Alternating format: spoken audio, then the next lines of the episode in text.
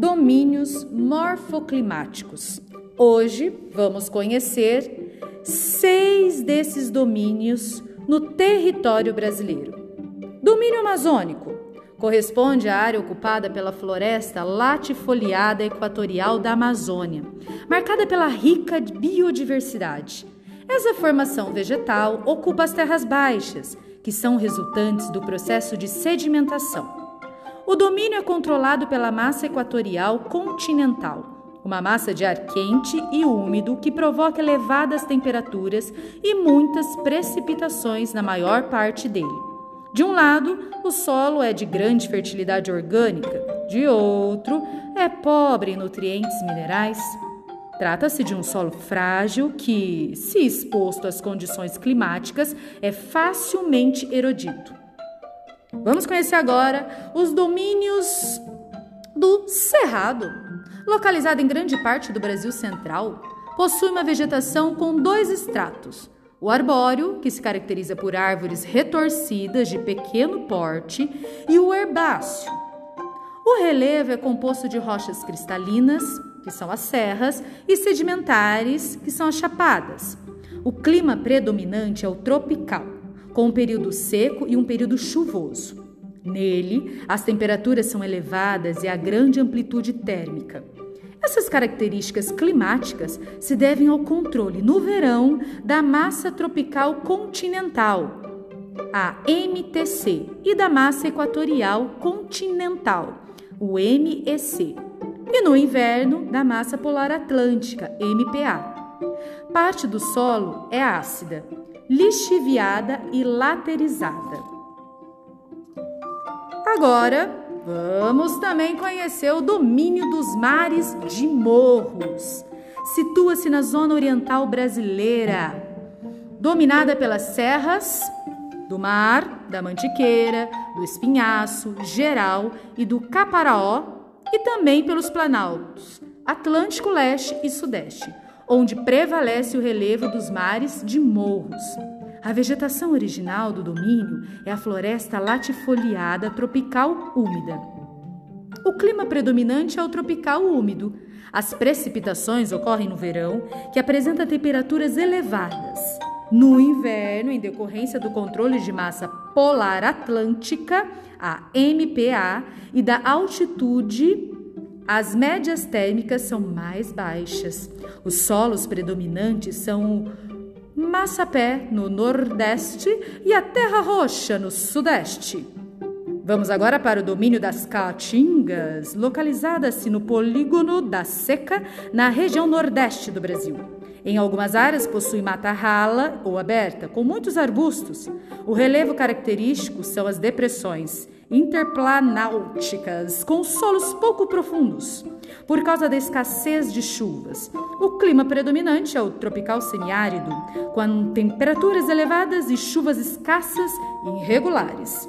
É controlado pelas massas equatorial atlântica, equatorial continental, polar atlântica e tropical atlântica. Chegamos agora ao domínio das araucárias. Ó, oh, belíssimas araucárias! Estende-se do sul do estado de São Paulo até o norte gaúcho. Com predomínio de planaltos, é, o clima é subtropical, com chuva durante todo o ano e grande amplitude térmica anual. Olha, e é controlada pelas massas polar atlântica e tropical atlântica. Destaca-se a presença de florestas com araucárias, também conhecida como Mata dos Pinhais. O solo do domínio é fértil, porém, em toda a região, o teor de areia é elevado. Chegamos agora às pradarias. Isso mesmo, domínio das pradarias. Situa-se no extremo sul do Brasil, hum, com predominância de vegetação herbácea. O relevo apresenta colinas onduladas chamadas coxilhas. Assim como o domínio das araucárias, o solo tem boa fertilidade natural, mas alto teor de areia. O clima é subtropical, a temperatura média anual é baixa, graças à latitude e às frentes frias, e as precipitações são regulares.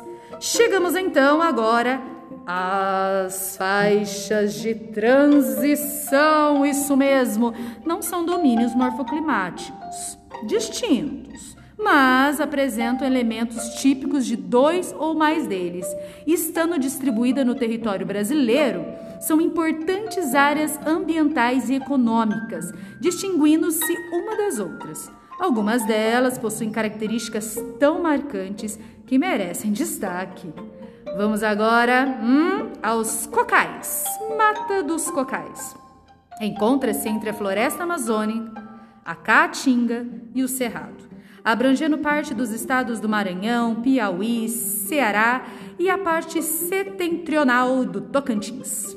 Destaca-se a ocorrência, entre outras espécies, do babaçu, que ocupa a maior parte, e da carnaúba. O babaçu é uma importante fonte de renda, pois de suas sementes, os coquinhos, é extraído um óleo usado na indústria de cosméticos e de alimentos.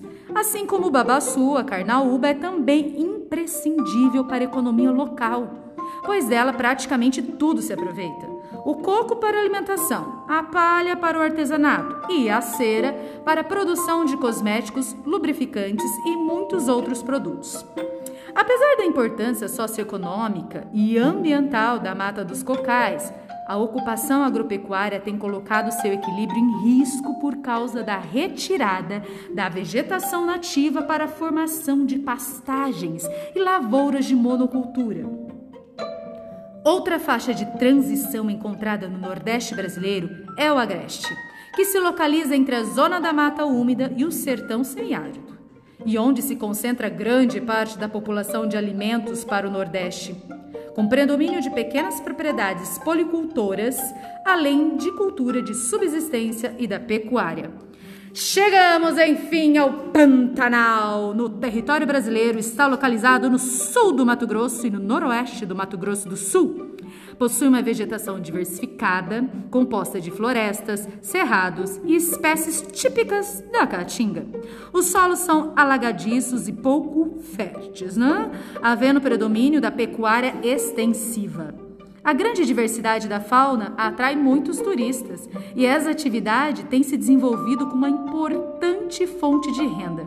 Apesar de sua importância, a atividade pecuária também consiste em um problema no Pantanal, pois facilita a disseminação de doenças para a vida silvestre.